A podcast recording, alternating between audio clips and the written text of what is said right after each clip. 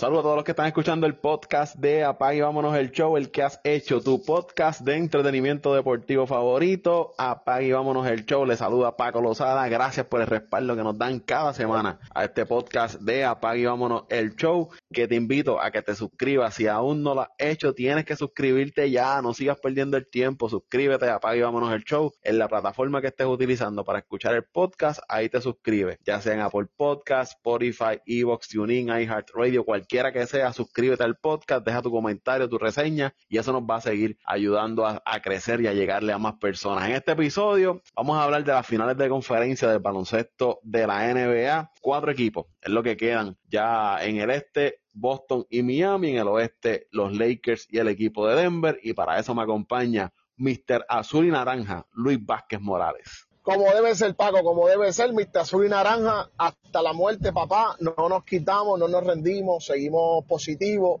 eh, contentos con esta temporada de la NBA, lo que, pasó, lo que está pasando, muy bonito todo, eh, viendo un baloncesto de, altura, consistente, eh, donde, donde lastimosamente hubo sorpresas, sorpresas grandes, pero que, le dan vistosidad al juego y es lo que uno como fanático al final del día quiere. Eh, y súper contento, de verdad, Paco. No te puedo decir otra cosa. Utilicé la palabra contento tres veces en, la idea que tenía, porque es que es la verdad, mano. Eh, estoy disfrutándome mucho los partidos. Eh, hace tiempo que no, no tenía una postemporada eh, en que viera tantos partidos porque bueno, los Knicks se eliminaban temprano, se eliminaban en primera ronda, pero me he disfrutado de estas primeras dos rondas y ahora rumbo a las finales de conferencia que las voy a ver también.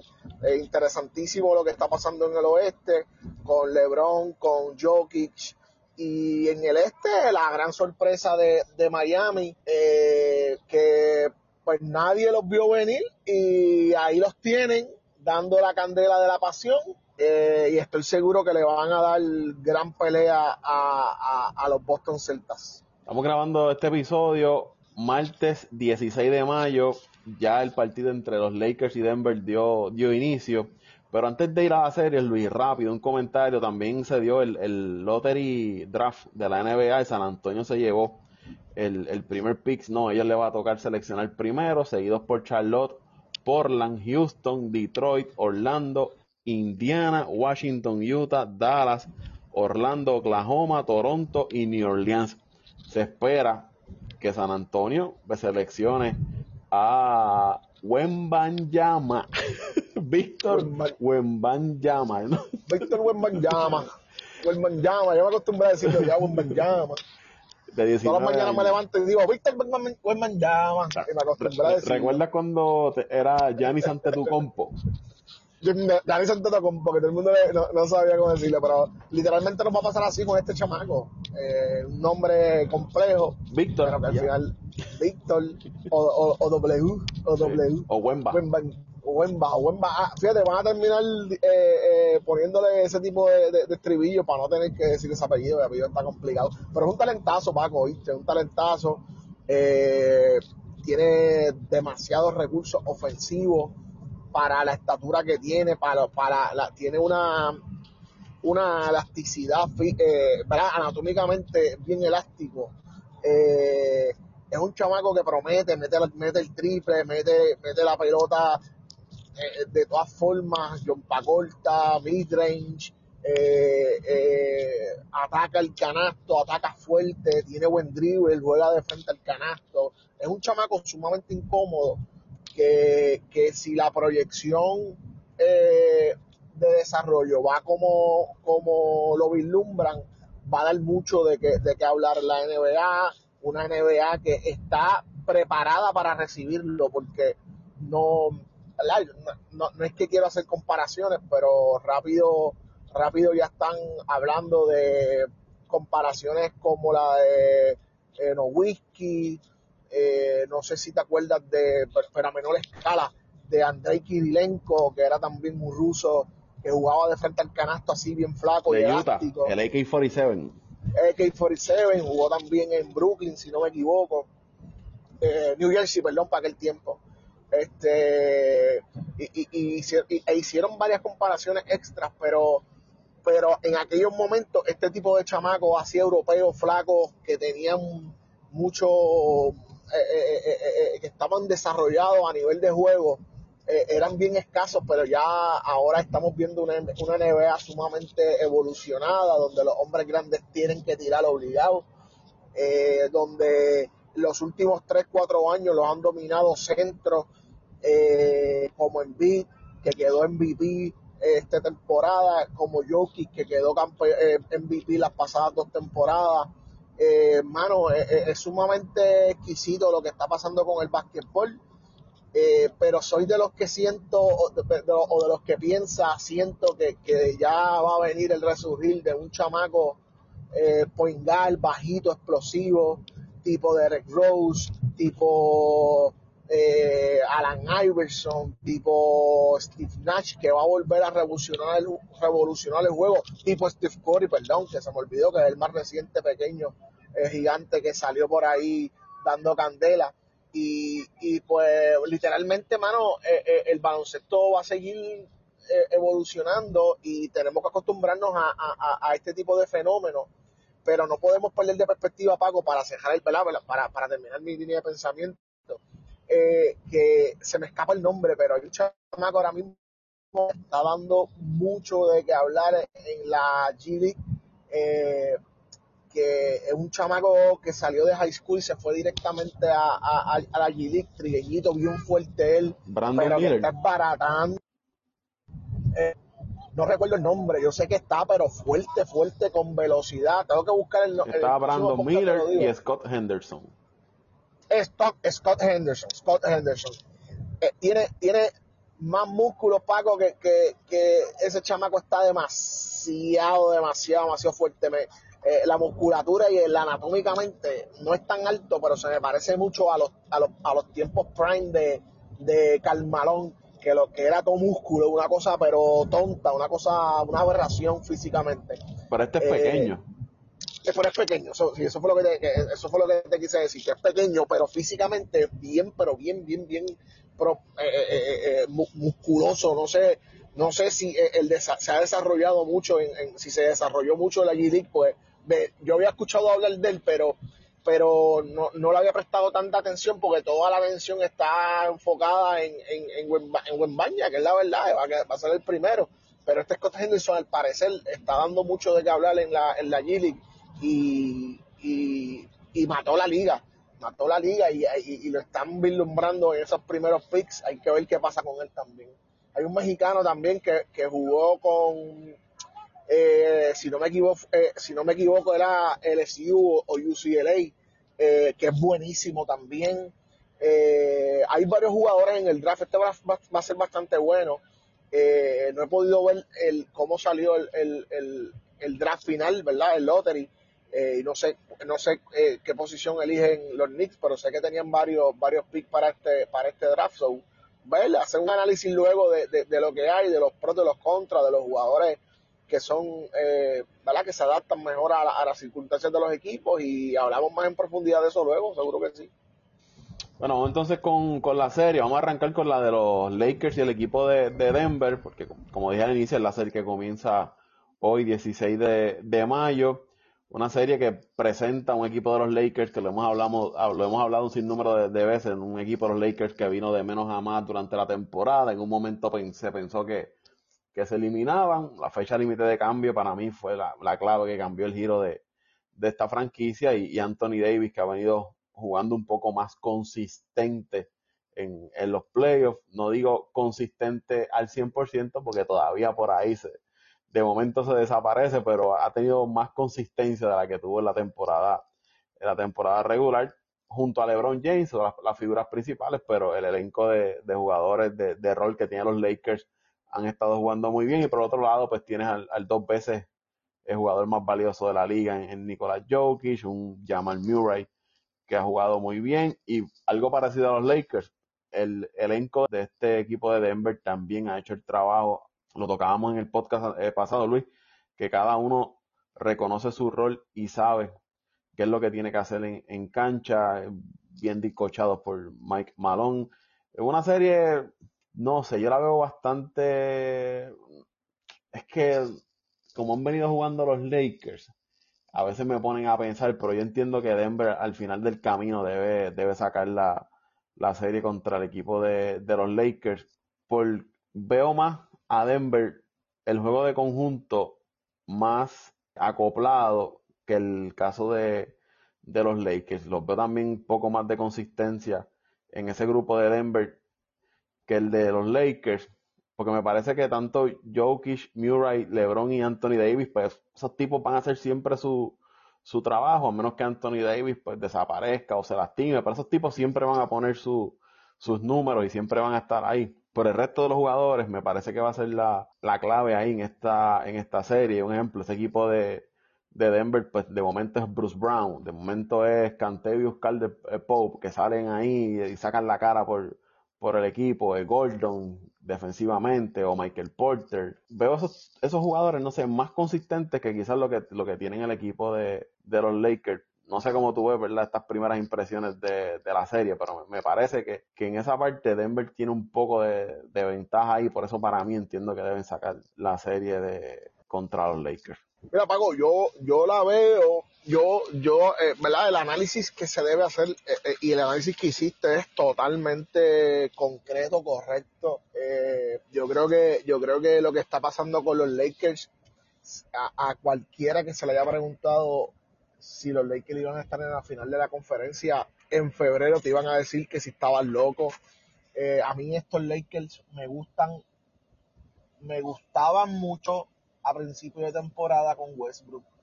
Me gusta mucho eh, luego de la era post cambio y me siguen gustando mucho lo que han hecho. Eh, este tramo final de la temporada y los playoffs es algo sumamente envidiable, sólido que cualquier equipo pudiera, pudiera, pudiera querer o desear de cierta forma. Este, eh, la consistencia que han demostrado, eh, la uniformidad en el juego, ha sido, han sido unos Lakers sumamente, sumamente, sumamente bonitos. Sobre Denver, añadirle algo más a lo que tú mencionaste sería una falta de respeto. Yo, yo, yo creo que, que, lo, lo, tocaste todo. Lo que sí yo añadiría de cierta manera es, Paco, que, que hago, me hago eco de tus palabras y yo creo que esta serie es la más compleja de las dos de analizar por, las circunstancias de cómo llegan ambos equipos. Creo que, que Denver ha llegado sumamente cómodo a esta serie y a diferencia de los Lakers que han tenido que batallarse durante toda la temporada y estas primeras dos series eh, se las han visto un poco más complejos, yo creo que los Lakers de cierta forma llegan más preparados para, para enfrentarse a Denver. Tú bien sabes que yo soy fanático acérrimo de, de, de, de Denver, lo he defendido, he, creído, que, yo creo que soy de los pocos que creyó en este proyecto desde, desde un inicio y me cuesta, me cuesta decirlo, que, que, que lo siento que, que, se las pueden ver difíciles, pero eh, para los fanáticos del baloncesto, como la, eh, eh, es un es pláceme saber que, que va a ser una serie reñida, compleja. Y, aquí yo, si me, si me, si me, ¿verdad? Adelantándonos en el análisis, yo siento que de cierta forma los Lakers tienen un poco más de profundidad, Paco. ¿Por qué? Porque siento que tienen, menos en la posición de centro, a un backup bueno para cada posición si no está Dilo Russell, está eh, Schroeder. Si no está Austin Rivers, está Beasley. Si no está LeBron, está Vanderbilt o Ichimura. Si no está eh, Anthony Davis, está Vanderbilt o Ichimura. Eh, y en la posición de centro es que yo siento que, están un poco más, más de cierta forma alicaídos los Lakers, pero aún así tienen jugadores eh, sólidos que, que, que pueden contrarrestar todo lo que les traiga este equipo de Denver, que tiene un gran equipo, tiene un gran núcleo, que llevan jugando bastantes años juntos y que les van a dar dolores de cabeza todo el tiempo. Paco, porque nadie, nadie, nadie va, puede negar que el mejor jugador en la actualidad, que lo es Nicolás Jokic, va a promediar triple doble todas las noches. Eso no es, eso es un dato innegable. Desde hoy, en este momento dado que estamos hablando, estoy casi seguro que esta noche, cuando se acabe el partido, Nicolás Jokic va a, terminar con registros de triple doble o acercándose a, esa, a, esa, a esa estadística. Es una serie bien bonita, Paco. Si me preguntas a mí los factores X de cada equipo, yo entiendo que son el combo eh, Ishimura Vanderbilt del banco en el cuadro regular, que es Anthony Davis se mantenga saludable. Eh, y por parte de, Denver, entiendo que los factores X, además de, además de, de lo que puedan hacer, ¿verdad? Al igual que con, los Lakers, los Lakers, además de lo que puedan hacer LeBron y Anthony Davis, eh, los factores X van a ser ellos por parte de, de Denver. Eh, además de lo que Jockey o Murray hagan, entiendo yo que lo que puedan hacer Cantavius Colger Pope y Michael Porter Jr. a nivel defensivo y ofensivo van a ser bien importantes para, para afianzar esa posición de Denver de, liderato. Equipo que quedó primero en la liga en, la, temporada regular, eh, que dominó prácticamente la, serie regular, la, fase regular, que dominó estas primeras dos series eh, y que se vislumbra que deba dominar a, los Lakers, pero si funciona el aparato o si continúa en función el aparato de Derbingham va a ser bien complicado. Y tengo una espina, Paco. Tengo una espina, te lo mencioné ahorita, soy fanático de Denver desde hace muchos años. Eh, me gusta, me encanta Jokic, pero siento, siento que LeBron nos va a sorprender, Paco. Seis, siete juegos, LeBron va a dar sorpresas. Y van a terminar sacando la serie. LeBron ha ido aumentando su, nivel, ¿verdad? según han ido pasando la, serie. Eh, y yo imagino también que, que, depende, va dependiendo del reto que le van, se van encontrando, ¿no? Quizás esa serie con Memphis no necesitó eh, esforzarse como lo hizo. Ya con Golden State pues sabía que había más un equipo de más tradición, de más experiencia, ahí dio un pasito más hacia el frente. Y como dice, yo creo que el nivel, él ya sabe cuándo, cuándo es que él tiene tomar, que, cuándo es que él tiene que tomar el control del, del partido. Este equipo de Denver, tú lo dijiste, llegó en una posición más cómoda en comparado con los Lakers. Ellos 8 y 3 es, el récord hasta ahora en, en postemporada tirando de campo sobre un 50%, pero lo que pasa es que en el otro lado ahora van contra una defensa de, los Lakers, que es una defensa sólida, y tú lo dijiste, ¿no? el esquema de, de Birmingham defensivamente es muy bueno y, los Lakers con Anthony Davis saludable, protegiendo esa zona cerca del canasto, es bien difícil. Usted ve a Anthony Davis ahí, pero es uno de los tipos defensivos elite en la liga, te puede defender cerca del canasto, puede switchar arriba, te hace de todo defensivamente. Y el mismo LeBron lo, reconoce así, ¿no? Eh, la presencia de Anthony Davis en la defensiva de los Lakers es sumamente importante. Y yo creo que va a ser una serie dura, no, se la van a poner fácil los Lakers a, Denver. Pero como te digo ahorita, me parece que Denver va, va a sacar esa serie 6, 7 juegos al final del camino porque está complicado de tener a, al Joker. Yo creo que el Joker va a tener de estos juegos 30 puntos, 15, 20 rebotes, 8, 9 asistencias, eh, todos los días, todos los días. y, ahí que se va a ver la diferencia, eh, la diferencia, Paco, de, de estrategias. Va a ser, va, tiene que convertirse en una serie bien estratégica y no me sorprendería, Paco, no me sorprendería que LeBron aumentara, como tú dijiste, eh, que tú lo mencionaste, LeBron está aumentando su, su, su, su pace de juego, que en un momento dado LeBron lo podamos ver uno contra uno defendiendo y atacando directamente a Jokic para o sacarle falta o, o que entre en contacto o que, o que o que sienta el, la pesadez de tu jugar con un tipo que mide 6'9, que tiene eh, una, una, y disculpen que acaba de pasar un auto por aquí. Eh, que sea más rápido, más rápido que tú. Una, no, y Paco, anatómicamente, ese, ese, ese ser humano es un androide. Tú, tú no estás chocando con músculo, tú estás chocando con acero. LeBron James es un, eh, eh, es, un, es algo y, y ¿verdad? Yo no soy, yo no soy nada de fanático de LeBron. Yo, a mí, yo soy Carmelo Anthony, para decirte otra cosa, para decirte la verdad. Eh, y, y, y, me quedo impresionado y usted tenga para LeBron, de lo más grande que ha pasado por la NBA, junto a Jordan, a, otros jugadores históricos. Y yo creo que, que me, me alineo más con, con que con pesar y con dolor a que gane LeBron y que ganen los Lakers, perdón, de LeBron James por porque lo merece, porque lo ha, buscado, porque se ha batallado, porque porque en vez de la gente lo visualiza como no, que se monta con equipos, que se va aquí, que se va allá, pero familia, a todos los lugares que ha llegado ha quedado campeón. No es que ha ido allá tratando como los Durán, como los otros, como los tontitos. Ha ido a lugares pero ha montado su estructura y ha ganado campeonatos, Paco.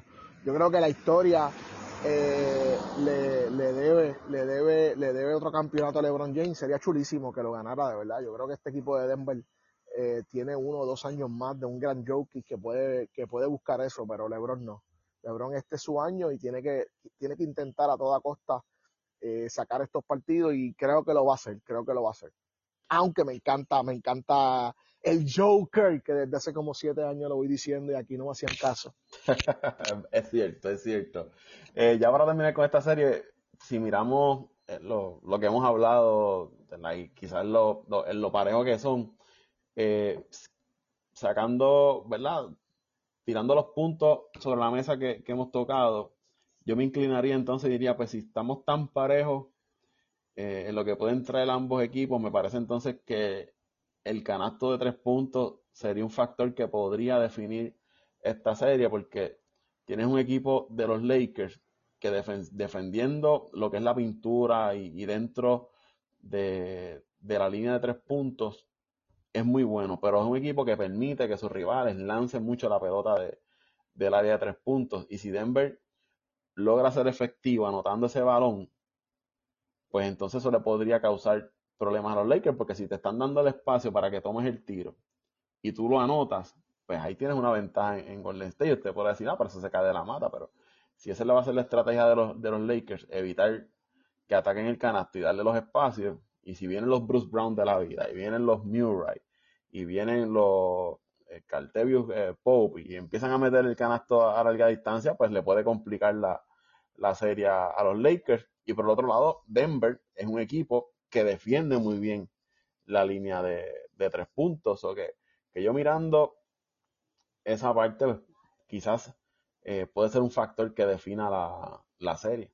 Súmale, súmale, súmale la batalla de los rebotes, Paco. Esto aquí, los sistemas ofensivos de estos dos equipos funcionan en, en, en, unas transiciones que son semi rápidas, ¿verdad? Por, por, por, por los Lakers le gusta eso, rebote y correr. Por el recurso humano que tienen, por eso es por el recurso humano que tienen y dependiendo a quién tienen en cancha. Cuando tienen a Anthony Davis juegan un poco más pausado. Eh, eh, cuando tienen a, un Vanderbilt, cuando tienen un Ichimura, tú los ves corriendo como cosa loca y los rebotes influyen mucho eh, en este proceso. lo mismo pasa con Denver. Denver tienen una capacidad de, recorrido de, de, la cancha sumamente explosivo, rápido, contundente. Y pues sí, pues literalmente eh, eh, ese punto que tú mencionas de, del tiro de tres puntos es sumamente eh, correcto, pero también añadiéndole la, la, parte, la parte, de, la parte de, los rebotes. Si dominan los rebotes, equipo que domine rebotes, equipo que va a tener muchas posibilidades más contundentes de, de llevarse a la victoria. Vamos entonces, Luis, a, la otra. Bueno, para, para, dejarlo claro, Denver 6 y 7 son los míos, tú tienes los Lakers en, en 7. Con dolor. y pesar. Eh, eh, eh, mis chavos están, como dicen en la calle, mi dinero está con Denver y mi corazón está con, con, los Lakers. al revés, al revés, el dinero con los Lakers y el corazón con, con Denver. Con, Denver, literal, literal. Mi corazón con... No, no, al revés, porque, porque, porque mi corazón está con que LeBron gane, ah, por, la, por lo que te digo, pero si voy a apostar, tengo que apostar a Denver, que llevo siete años cargándolos y hablando de ellos. Entonces, la, la, otra serie, un equipo de Miami frente a, a Boston, Miami, que quizás tú te puedes pensar tú. Miami en cuatro, este, Boston en cuatro. Se acabó, ya está el análisis, Paco. No quiero saber de, no quiero saber de nadie caliente, no quiero saber de blanco rojo, no quiero saber de nadie que tenga que ver con Sportra ni Pero tú lo, estás diciendo porque estás herido. No, no sé, Paco, no sé, no sé. Estoy, siento, siento eso en el día de hoy. Este. Oh. No, te puedo entender, te puedo entender porque, bueno, Jimmy Butler sacó de camino a los bouncers de, de Nueva York. Ah, María, este, este con su sobrenombre. Este, pero esta serie, aunque tú lo dices ahí medio más en serio, pero si uno fuera, ¿verdad? Decirlo tiene que ser así. Boston en 4 o 5 juegos, no hay de otra. ¿Sabes? Más de eso, es complicado para Boston porque es que si tú uno agarra el papel, lo pone sobre la mesa y empieza a, a comparar jugador por jugador, la diferencia entre el roster de Boston y el de Miami es del cielo a la tierra. Estamos hablando de un equipo de Miami que 7, 8 jugadores on drafted, que quizás sus figuras principales es Butler y Bam Adebayo, Tyler Hero está lastimado, Lauri ya está, vio sus mejores años, y cuando tú ves a Boston y empieza Jason Tatum, que por fin se tiró un juegazo, ese, ese juego 7, y fue el Tatum que estábamos pidiendo que fuera ¿no? agresivo desde el salto inicial hasta que terminó el partido. Ese es el Jason Tatum que yo quiero ver todas las noches. Ese tipo de jugador. Yo no quiero ver lo que si dándole la bola a Brown, que si dándole la bola a Smart en los momentos. No. Este es mi juego y yo voy a, cargar ese equipo de, Boston. Pero lo que iba, Tatum, Brown, Smart, Horford, los Williams, Brogdon, eh, White. Seguimos por ahí. Boston tiene que dominar esa serie de 4 a 5 juegos. Yo, al Halford, no sé si lo mencionaste. Sí, al Halford, ¿sabes? No, no, sinceramente, yo no veo forma de que Miami, ¿sabes? A menos que Jimmy Butler meta 60 puntos todas las noches, Van meta 25 y coja 30 rebotes, ¿sabes? Porque es que en el papel es bien complicado, ¿sabes? Miami ha estado jugando por encima de, del promedio, ¿sabes? Sacaron... O, o, será que, ¿O será que lo estamos Menospreciando. Eh, menospreciando, infravalorando. Pero es que, no sé, porque yo pienso esa serie de Milwaukee, ellos la, la ganan. No, no, Paco, no, no, Paco, Paco, Paco, Paco. Es que yo estoy en las mismas tuyas, hermano. Pero la contestación a eso de Milwaukee, 4 a 1, Paco, se acabó. Dominio total, no sé cómo.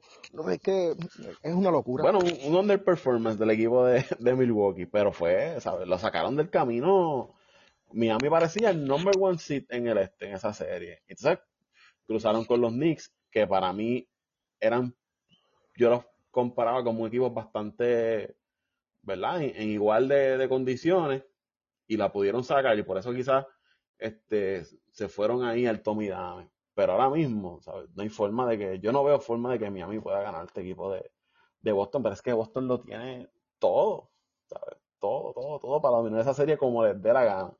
Eh, eh, ay, Paco, es que es lo que es lo que es lo que hemos venido también hablando por el chat en el pasado en el pasado podcast también eh, esto de Miami ha sido una cosa tú no sabes cómo analizarlo concretamente yo me iría más por el lado estratégico yo me iría más por el por el lado cohesión de equipo plus Sí, sí, no, no, no. Eh, eh, eh, eso, eso es, eso es, ese es el primer punto que hay que, que hay que mencionar. El staff, el staff de, de, de Miami Sportra lo que está haciendo es una maravilla con ese equipo. Pero yo, yo también creo que es parte del proceso cíclico, Pago. Este equipo no, no viene, no, no se creó ayer. El núcleo sólido de este equipo, que tú has visto eh, en estos partidos, en estos, en estos juegos matando y, siendo contundentes, vienen desde la burbuja, Paco. Butler, Adebayo, el blan- los blanquitos, Sí, Hiro Duncan. este eh, Lauri no recuerdo si estuvo con, No. con Miami en, en, en la burbuja, No, no estuvo. pero e- es una adición. Eh, eh, o sea, es que estratégicamente este equipo está confeccionado muy posiblemente para esto, Paco. So, hay que dársela también a, a, a la gerencia de Miami en ese aspecto. Oye, y, y dato en el 2020, creo que fue, que fue cuando Miami llegó a la final con los Lakers, la burbuja que mencionaste. Miami sacó en seis juegos a Boston.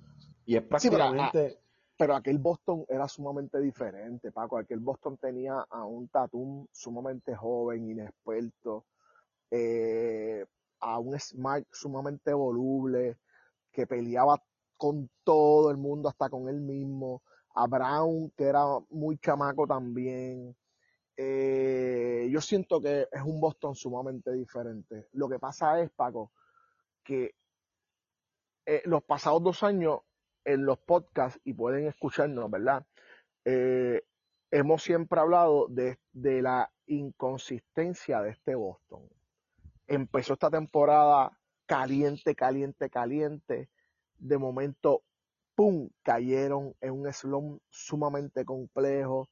Eh, no se veían cómodos. Terminaron sumamente sólidos la, la, la temporada. Tuvieron unos juegos buenos en esa primera serie.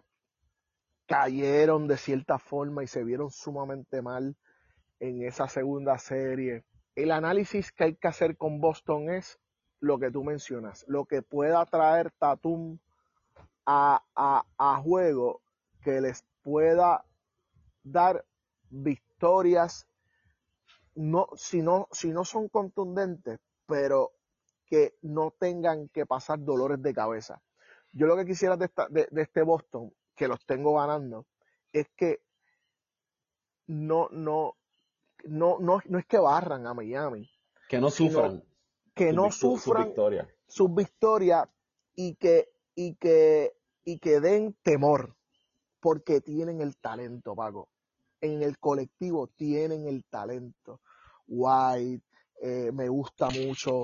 Brondon me encanta. Yo por Brondon daría lo que fuera para que se fuera para los Knicks. Eh, eh, el Tatum, el Brown, el Smart, el Holford, los Williams, todos esos que tú dijiste son, son jugadores sumamente completos, para decirlo de cierta forma, completos en esa estructura. Porque muy posiblemente Smart no pueda jugar en todos los equipos de la liga. Muy posiblemente eh, White no pueda jugar el tiempo que juega en todos los equipos de la liga. Pero, pero en, cua- en- cuando tú evalúas el núcleo, están muy por encima de este Miami y, y, y tienen un equipo sumamente sólido para ganarle hasta en cinco juegos a Miami. Pero sigue siendo la sorpresa este Miami. Eh, como tú dices, Borler, se le pueden escapar 40, 50 todas las noches, riéndose, eh, burlándose de, de los contrincantes.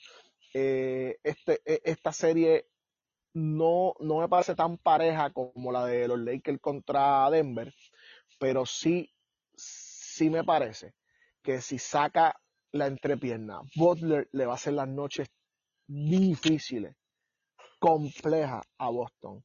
Y eso es lo que tiene que evitar los Celtas. Entrar en ese juego de, de, de, de Miami en el cual ellos se sienten cómodos. Yo vi este chamaco contra los Knicks, el que juega small forward y, y que es blanquito, el de barbita, que es un modelito, este, mete el triple. Struz, Vincent. Struz. Struz. Papá, Struz es un jugadorazo, Paco. O- Oye, no te mete 15, no te mete 20 todas las noches, pero es el tipo que te llena los huecos defensivos, es el tipo que te toca las pelotitas, es el tipo que, hay un loose ball y él lo toca, él te lo lleva, Adebayo coge los rebotes y, sale corriendo en dos dribbles, ya está en media cancha. Es una estructura bien compleja y es una estructura que si, que si Boston no puede eh, encontrar la forma de estopear correctamente en esos primeros do- dos quarters y sacar ventajas contundentes de 7, 8 puntos que puedan ma- mantener en esos tercer y cuarto quarter, van, a pasar las de Caín, van a pasar las de Caín porque del banco te viene un Carl con, con experiencia campeonil que todavía le quedan puntitos en las manos, así golito como tú lo ves. Y, y, y es un equipo sumamente interesante este de Miami. No obstante, no los veo ganando, Paco, no los veo ganando, los veo, los veo cayendo en cinco o seis partidos contra un Boston que en el papel, eh, la teoría debe, debe superarlos. Pero estos Miami Heat han demostrado que tienen la capacidad para eliminar a un gran equipo de Milwaukee, eliminaron a un equipo sumamente balanceado de los Knicks y, que tienen mm, posibilidades de asustar a Boston. No creo que pase, pero sí las tienen, Paco. Y, un equipo de Miami que, que esos jugadores que tú mencionas, los Struz, los Vincent, los Martin, cogen la bola y no tienen miedo en tomar los tiros. No es estos jugadores que la bola se la van a dar todo el tiempo a Jimmy o se la van a dar a Bam. Si tienen el tiro, lo van a tomar. Le han dado la confianza a ese equipo de, en ese equipo de, Miami. Y algo que tú mencionas de, Boston, de que tiene que salir y, y, tomar control de los juegos tempranos. A mí me parece que juegos cerrados, aunque Boston tenga todo el talento que tenga, tú darle la, darle la puerta abierta a que un Jimmy Boulder, restando cuatro o tres minutos de juego, tome control del partido, es jugar con fuego. Porque hemos visto cómo Jimmy Boulder se transforma en esos momentos, empieza a atacar el canasto, empieza a meter esos vales, empieza a coger esas faltas personales y cuando te das cuenta, o te empató el juego o se te fue al frente en un abrir y cerrar de ojos. Y por eso, eh, añadiendo lo que tú mencionas, Boston tiene que, no es como tú dices, dar peras de 30, 40 eh, puntos, 25 puntos. Es una ventaja cómoda, tus 10, puntos, estar ahí manteniendo esa ventaja todo el tiempo, porque juego cerrado que tú le dejas a Jimmy Butler puede hacerte tener una mala noche y sacarte el juego al, final. No, no, no hay duda de eso, Paco, no hay duda de eso, no hay duda de eso. Y, y, este equipo, este equipo de, de Boston cae como en unos lapsos de, yo no sé si es inmadurez, Paco, o, o, o, o falta de, de concentración en los cuales les anotan, les anotan 7, 8 puntos en menos nada, hacen tenovel básico, eh, eh, si logran controlar esos aspectos pequeños del juego, eh, van a ser imbatibles, pero por el otro lado tienen a un Miami que provoca esos errores básicos. Lo hizo con, con Milwaukee, lo hizo con Nueva York, recuerdo yo ese primer juego de la serie contra Nueva York allá en el Madison Square Garden, que les provocaron novela diestra y siniestra, eh, con unas presiones defensivas sumamente consistentes, que es que es sumamente raro ese equipo de, ese equipo de, Miami y, me preocupa, me preocupa que, que Boston caiga en las tonterías y se les olvide el juego básico, que es donde ellos dominan. Tienen posibilidades Miami, bien pocas, pero quién sabe, Paco. Nosotros analizando podemos decir mil cosas. Eh, en la ejecutoria, mañana vamos a ver eh, cómo van cómo van a salir para adelante ambos equipos. ahí tienen nuestros comentarios sobre esta serie. Ambos coincidimos en que Boston debe dominar esta serie en cinco, Luis. Cinco juegos. Más de eso complicado me sorprendería que llegaran al séptimo juego. Eh, un sexto juego se puede aceptar porque Miami juega bien en su, en su cancha y la protegen y, son, son rudos en Miami y Boston a veces flaquea en la, en la calle pero pueden sacar un jueguito. Me sorprendería que se fueran a siete, pero cinco o seis juegos son, son, son, son correctos, son correctos. Yo me iría con cinco juegos, Paco, porque, porque no creo, eh, eh, después de cincuenta y pico de puntos, de haber perreado todas las pelotas habidas y por haber, Tatum debe estar, pero con la testosterona eh, por los aires, papi. Estos, estos juegos van a ser bellos para él, así que me, me, me, la juego con que van a, a, dominar a, contundentemente a Miami y van a ganarle en cinco juegos. Y un equipo de Boston que además de tener ese poder ofensivo, un equipo que defiende, de los mejores equipos defensivos y de los mejores equipos ofensivos en la liga, por eso es que nosotros estamos tan confiados en que Boston debe ganar. Y, gran, y, Williams, este, ¿cómo es que se llama? El, el Williams tercero. Uf, está teniendo unos jueguitos, Paco, que está llenando todos los huecos habidos y para ver, está tocando todas las pelotas, taponcitos por aquí, al Halford está como si tuviera 28 años todavía, es un lucido. Lo que hemos hablado, Luis, es que no hay forma, no hay forma para que Boston pierda esa, esa serie, ¿sabes? No, es que por donde quiera que usted lo mire, tienen la ventaja. Oye, y como te digo una cosa, te digo la otra, me gusta De Bayo, pero todas las noches lo compro, todas las noches a De Bayo, todas las noches. Está en mi, en mi, porque ese tipo de jugador que, que juega duro, Paco, que juega duro, que no está pendiente a la ofensiva, que la ofensiva a él le llega porque el, sistema, el juego lo pide. De lo contrario, él no le importa el, aspecto ofensivo. Él le importa estar donde tiene que estar en el momento correcto. Y esos son los tipos de jugadores que hay que tener en los equipos. Eh, eh, eh, ese tipo de jugadores que no, que no, que no están pensando en el aro son los que tienen que tener los equipos. Eh, pero no hay break, no hay break con este Boston, Paco. Luis, ¿dónde te siguen las redes sociales? Familia, a mí me siguen en mis redes sociales personales como Luis Vázquez Morales, Luis Edgardo Vázquez Morales, Facebook, Instagram, Twitter, me escriben, me tiran, me critican por lo que acabo de decir. Estamos gozando, familia, estamos gozando, lo estamos escuchando. Gracias por el apoyo siempre. Los otros días vi, Paco, que nos enviaste el, el, el, las estadísticas ah, de cómo nos están escuchando en España. Saluda a la gente en eh, España, gracias por, por ese respaldo. Nosotros, yo me siento sumamente agradecido y orgulloso, ¿verdad? Con respeto, con mucho respeto lo digo, de que nos den la oportunidad de, escucharnos 30, 40 minutos. Eso es bien, para mí, eso me llena de mucho orgullo y, y te agradezco a ti también, Paco, por la oportunidad. Ahí me siguen en Twitter e Instagram como Paco Lozada PR, Paco Lozada PR en Twitter e Instagram, al igual que el podcast, en Twitter e Instagram como Apague Vámonos el Show, y al igual que en todas las plataformas para escuchar podcast, ahí usted se conecta a Apague Vámonos el Show. Gracias a la gente de España, como mencionó Luisito, gracias a todos en Puerto Rico, Estados Unidos, el resto de países que escuchan Apague Vámonos el Show, gracias por el respaldo.